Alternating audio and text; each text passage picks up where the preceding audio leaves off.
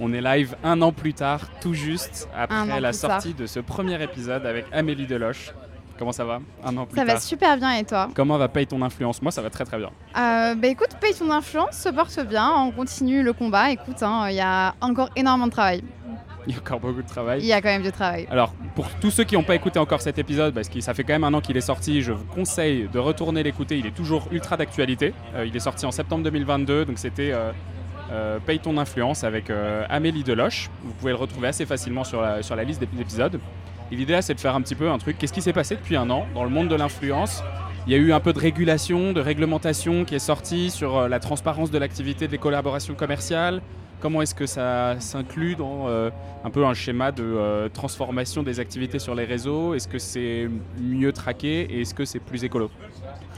Alors, il s'est passé beaucoup de choses dans le secteur de l'influence depuis un an et en même temps pas grand-chose. Euh, alors, il s'est passé beaucoup de choses. euh, Pourquoi? Parce qu'il bah, y a eu une loi qui est passée quand même, euh, qui a été votée en juin et qui a permis justement de mettre, on va dire, de remettre les pendules à l'heure sur ce que devaient faire les influenceurs et ce qui été interdit. Euh, donc cette loi, elle revient notamment sur euh, bah, finalement le cadre légal euh, et réglementaire que doivent respecter les influenceurs, notamment sur la transparence commerciale, sur le fait d'interdire de promouvoir par exemple la chirurgie esthétique, etc. Donc on a un nouveau cadre réglementaire qui donne aussi une des nouvelles définitions à l'influenceur. Donc l'influenceur aujourd'hui euh, et le métier d'influenceur est officiellement reconnu par la loi. Le métier d'agence d'influenceur aussi. Donc finalement, ça a permis de reposer des bases saines à l'influence. Par contre, dans cette loi n'est absolument euh, jamais mentionné euh, les enjeux euh, de responsabilisation écologique de l'influence. Donc il y a encore finalement du travail sur ces questions-là. On voit quand même qu'il y a une certaine forme de, transition éthique, justement, que de plus en plus de créateurs, d'influenceurs se posent des questions sur, les questions écologiques, que de plus en plus n'osent pas forcément euh, valoriser, euh, par exemple, le fait qu'ils ont pris l'avion euh, parce qu'ils savent qu'ils vont, ils vont se prendre des commentaires, etc. Donc on a une certaine forme quand même de, transition aussi avec des influenceurs qui changent leur ligne, éditora- leur ligne éditoriale justement pour être un peu plus en cohérence avec les enjeux écologiques. Mais quand même, à côté, on a une telle croissance du secteur, notamment sur TikTok, une croissance du secteur qui est quand même aujourd'hui encore euh, sur des imaginaires de consommation et de mode de vie qui sont euh, totalement à l'ouest sur les enjeux écologiques. Donc j'ai l'impression qu'on fait euh, deux pas en avant et trois pas en arrière. Ok, bon, c'est un, un très bon résumé. Est-ce qu'il y a des choses bien, malgré tout Tu vois, est-ce que, je sais pas, est-ce que peut-être tu sens que. là, on, en parlait un petit peu dans l'atelier qu'on vient de faire avec toi et Amélie Deloffre de Parlons Climat. Euh, où j'avais l'impression que le frein, c'était pas tant l'ignorance des influenceurs, mais, mais la peur de le faire, la peur des communautés, la peur des autres influenceurs. Est-ce que, comment est-ce que, est-ce que ça, ça s'adresse? Est-ce que ça, c'est des choses, c'est des freins qui peuvent être facilement levés? Bien sûr, il y a énormément de freins euh, pour les influenceurs euh, en termes de, euh, transition écologique. Euh, le premier, notamment, pour, je parle des influenceurs créateurs qui n'ont pas une, ligne- éditoriale qui est portée sur ces enjeux écologiques. Le premier frein, ça va être bah, finalement euh, la cohérence, c'est-à-dire euh, bah, comment parler d'écologie quand euh, son mode de vie euh, finalement est extrêmement impactant, qu'on prend beaucoup l'avion, que nos partenariats ne sont pas éthiques, etc. Euh, bah, forcément, directement, ça crée des frustrations euh, de l'audience qui va euh, critiquer euh, l'incohérence finalement et dire bah, en fait, mais t'es qui pour parler d'écologie alors que la semaine dernière, tu étais à Bali et la semaine prochaine, euh, tu vas au Mexique. Donc, le, un des premiers freins, euh, c'est ça c'est euh, bah, comment parler d'écologie quand euh, notre mode de vie n'est pas irréprochable, euh, même, même s'il ne le sera jamais. Le deuxième, c'est aussi euh, une question aussi de, de business model. En fait, il y a beaucoup d'influenceurs qui se posent beaucoup de questions sur les, sur les enjeux écologiques, mais qui ne sont pas prêts à refuser des opportunités euh, Ouais. euh, professionnelles ou alors des grosses sommes d'argent euh, pour l'écologie. Euh, et aujourd'hui, on sait très bien que notamment les grosses marques, celles les plus impactantes, elles ont les plus gros budgets. Et bah, quand on est créateur et qu'on est approché par euh, un Coca-Cola euh, qui nous propose des dizaines de milliers d'euros, même si on sait très bien les impacts de, de cette marque, bah, c'est compliqué de refuser. Euh, et puis, euh, il y a aussi finalement le fait que même s'il y a une audience de plus en plus, enfin qui attend des influenceurs de plus en plus d'engagement écologique, bah, cette partie de l'audience-là, c'est quand même une minorité. Et la majorité de l'audience attend pas forcément des influenceurs euh, une certaine forme de, de transition.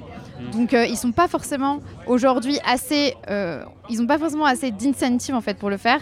Et du coup, c'est des fois, euh, et de, dans la majorité des cas, c'est plus simple de pas du tout s'engager sur l'écologie et de pas en parler plutôt que d'en parler et du Mm. coup euh, risquer euh, bah, de, des critiques ou alors même risquer son business model.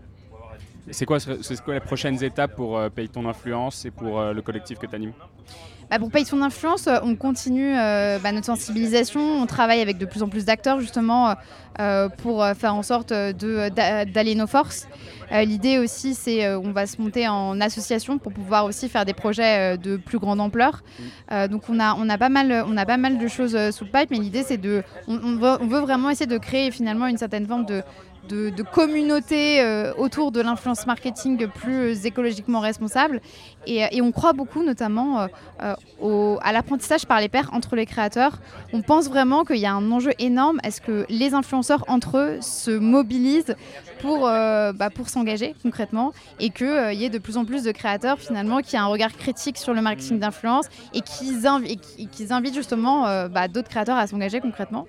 Et aujourd'hui, intéressant. Charlotte qui me disait justement qu'elle avait créé un Aware Collective. Exactement, justement, voilà. C'est ce, modèle-là que, que tu imagines du coup par exemple. C'est ça, donc euh, il y a Our Collective de Charlotte qui, qui existe déjà et qui, euh, et qui marche. Il faudrait ça euh, limite encore à plus grande échelle, c'est-à-dire avoir euh, une dynamique globale de transition. Et cette dynamique globale de transition, elle peut se créer s'il y a euh, un minimum d'influenceurs, un nombre en tout cas Ouais. critique qui s'engage et qui commence à dire Attends, mais là c'est peut-être Le pas normal. 3%. Ouais, exactement, le Ouais. 3%. c'est peut-être- Et là, y a des- les, les choses commencent à évoluer. Par exemple, il y a des imaginaires qui euh, on va dire, euh, vus comme normal, euh, comme normaux avant, et qui aujourd'hui ne le sont plus du tout. Par exemple, la fast fashion. Enfin, aujourd'hui, il y a de plus en plus d'influenceurs qui arrêtent de travailler avec des marques de fast fashion parce qu'il y a eu une telle médiatisation, notamment sur des marques comme Shine, euh, sur bah, l'impact écologique et social qu'il y a derrière la production, que bah, pour, des créateurs, des influenceurs, c'est de, plus, de plus en plus compliqué de travailler avec ces marques-là parce qu'ils se font critiquer.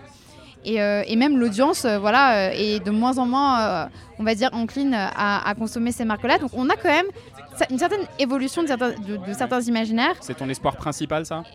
Comment ça? Tout ce qu'on tout ce qu'on dit là, le, le fait qu'ils s'éduquent par pair, qu'ils se transforment leur Oui. façon de travailler ensemble, c'est vraiment la façon dont tu vois évoluer le, le- le marché de l'influence en fait? Oui, j'espère. En fait, je pense qu'il y a plein de leviers qu'on peut activer. Il y a le, le levier de l'apprentissage par les pairs, il y, a le, y levier de la sensibilisation, de la formation aussi des influenceurs, il y a le levier de l'audience euh, euh, qui peut justement aussi être, euh, on va dire, extrêmement efficace parce qu'un influenceur, il n'est influenceur que grâce à son audience. Et si son audience commence à ne plus le faire confiance ou à ne plus se retrouver dans ce qu'il dit parce que c'est trop à l'ouest niveau écologiquement, enfin, écologiquement parlant et, que, l'audience le fait savoir à l'influenceur, bah, ça peut aussi créer des déclics. des déclics. En fait, je pense qu'il n'y a pas une solution. Il y a, un consor- il y a, plein de, leviers qui peuvent être euh, mis, en place, mais il faudrait qu'ils se mettent en place euh, de manière assez, euh, en même temps et de manière un, peu- cohérente. Mm. Bon, on est en train d'arriver en gare, on a fini, on a fait notre Paris-Nantes, on a changé de quai, on a fait notre Nantes-Paris. On est en train de terminer le trajet, on arrive en gare de Paris, donc ça va être la fin de cette interview, ça va être la fin de ce podcast. J'espère que vous avez passé un bon moment en notre compagnie dans le TGV Inouï avec 2 tonnes.